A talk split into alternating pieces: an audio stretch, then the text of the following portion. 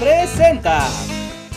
En la historia de México, muchos personajes han pasado por la silla presidencial. Hemos tenido presidentes de todo tipo, autoritarios, ingenuos, hábiles, manipuladores, cretinos y mediocres, sobre todo mediocres. Pero en esta amplia lista destaca uno por ser una anomalía, no duró ni un día en el cargo y aún así su importancia es enorme para la historia de nuestro país. Y hoy quiero hablarles sobre él, el presidente más breve de la historia de México. Claro que me refiero a... A mí, Pedro Lascurain. Fui presidente 45 minutos. Y ya, fin.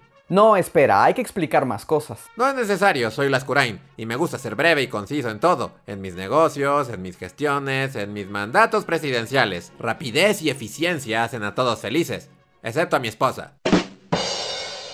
Pues este no es un canal solo de datos curiosos, así que les voy a contar completa la historia de Pedro Lascurain. Si no queda de otra, hazlo breve, por favor. Pedro Lascurain nació en 1858 en el rancho La Romita, en la Ciudad de México. Era miembro de una familia acaudalada y súper católica. Se educó en derecho y pronto se convirtió en un exitoso abogado para las clases altas del país. Era amigo de empresarios estadounidenses y de la élite porfirista. Curiosamente nunca fue un porfirista como tal, pues aunque estaba de acuerdo con varias cosas del régimen de Díaz, nunca se involucró activamente en el gobierno. Digamos que a él solo le importaba ser un rico abogado y ya. Aunque también se le conoció como un empresario inmobiliario. En 1905 hizo una fortuna vendiendo las propiedades que heredara de su familia, como el rancho que les mencioné, que fue fraccionado y vendido para convertirse en lo que hoy conocemos como la colonia Roma de la Ciudad de México. Así que hipsters chilangos pueden adorar a Lascurain como su dios. Gracias, Lascurain.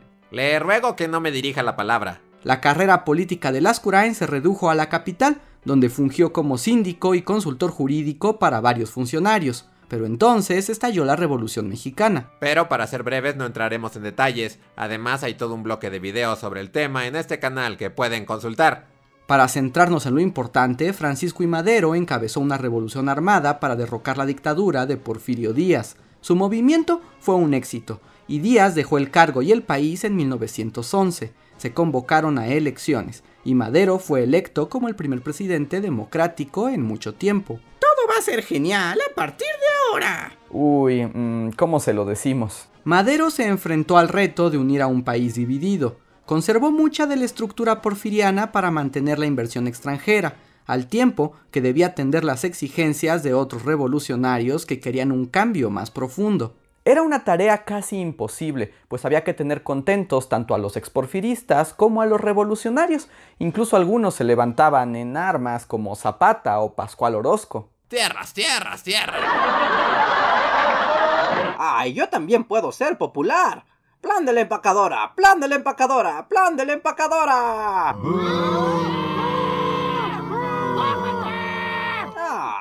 Madero tuvo que buscar aliados que pudieran mediar entre las dos facciones y por ello invitó a Lascurain a formar parte de su gabinete como secretario de Relaciones Exteriores. Porque recordemos que Lascurain no era precisamente porfirista, pero tenía muy buenas relaciones con ellos.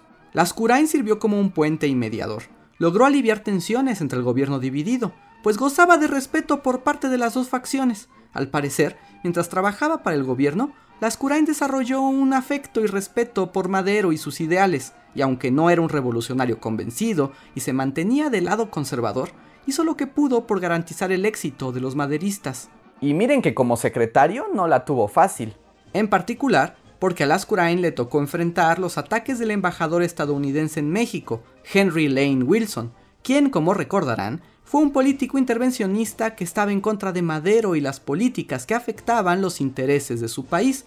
Wilson se dedicaba a amenazar al gobierno mexicano con una intervención estadounidense si no se mantenían los privilegios de sus conciudadanos. Lascurain mantuvo a raya a Wilson con una política severa y cortés que gozaba por lo general de la aprobación de la opinión pública, pero para 1913 las cosas empezaron a complicarse. El 9 de febrero estalló una rebelión en contra de Madero en la Ciudad de México, viejos porfiristas se alzaron en armas en la que se conocería como la Decena Trágica. Se está extendiendo, recuerde, hay que ser breve. De acuerdo, además para explicarles más a fondo la decena trágica tenemos una radionovela y varios videos que les dejamos en las etiquetas de acá arriba. Durante 10 días, las fuerzas del gobierno se enfrentaron a los rebeldes en el centro de la capital.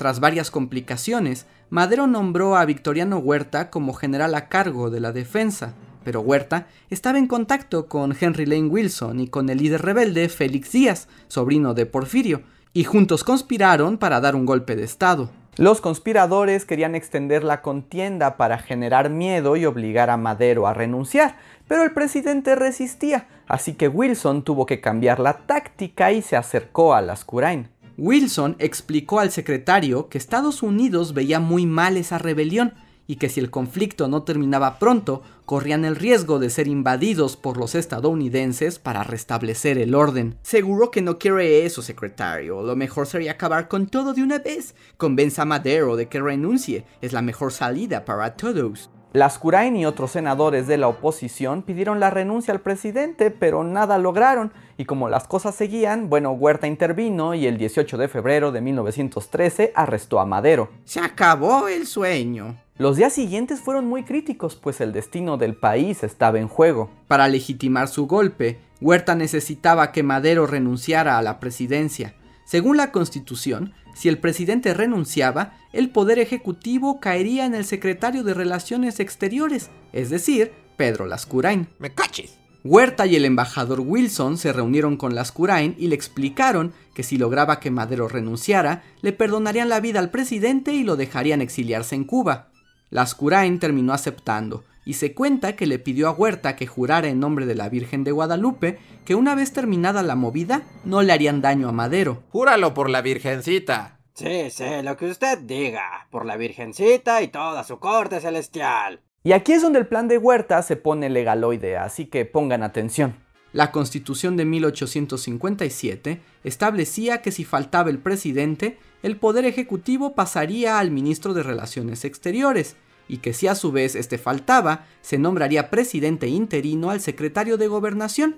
Así que Huerta presionó a Lascurain para aceptar el cargo, y mientras estuviera en funciones, lo nombrara a él secretario de Gobernación. Y si Lascurain renunciaba, pues bingo, presidente Huerta era una realidad, y es justo aquí donde la historia ha juzgado fuertemente a Pedro Lascurain. El 19 de febrero, Lascurain fue nombrado presidente de México con poderes totales. Sus opositores pensaron por mucho tiempo que tuvo la oportunidad perfecta para recuperar el control del país, desafiar a Huerta y liberar a Madero. Pero la verdad es que estaba tan amenazado como su predecesor. Lascurain usó sus 45 minutos de mandato para volver a Huerta su secretario de gobernación e inmediatamente renunciar, dándole todo el poder al general. Aquel momento convirtió a Lascurain en cómplice de la traición, aunque él siempre negó ser parte de la conspiración y repitió hasta el final que había aceptado el trato para salvar a Madero. Pero no pasó así. Aunque se le había prometido su seguridad,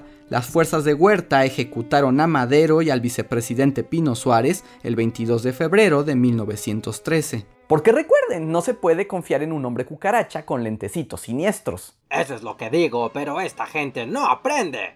Los aliados de Madero huyeron del país, pero a Lascurain se le permitió quedarse. Durante el gobierno de Huerta, se retiró de la política y se dedicó a la academia. Se dice que parecía arrepentido de su decisión, y aunque no se unió a los huertistas, vivió en calma bajo el nuevo régimen. Pero su paz no duraría mucho, pues la revolución volvió a estallar, esta vez en contra de Huerta, el usurpador. Para los revolucionarios, Lascurain se convirtió en un traidor más, en uno de los asesinos de Madero. En particular, recibió fuertes ataques por parte de Venustiano Carranza. Carranza odia la traición.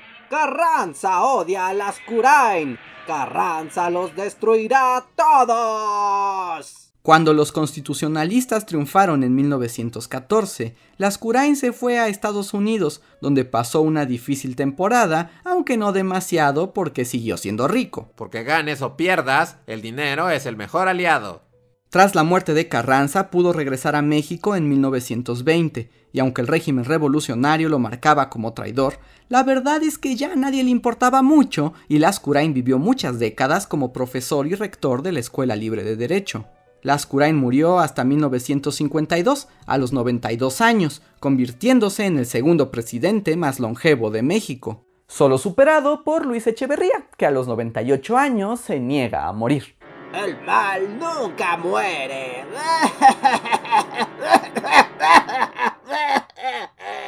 Lascurain permaneció como una figura ambigua, aunque él siempre confió que la historia lo juzgaría por sus acciones. ¿Ustedes qué piensan de Lascurain? ¿Traidor, patriota o rico genérico? Pónganlo por favor en los comentarios. Espero que hayan disfrutado este video y recuerden que si quieren apoyarnos lo mejor que pueden hacer es suscribirse al canal, eso ayuda a que continuemos con esta labor. Y para los que quieren ir un poco más allá, pueden apoyarnos mediante nuestra página de Patreon o el sistema de membresías de YouTube. A partir de ellos pueden recibir información exclusiva así como aparecer en los créditos de los videos.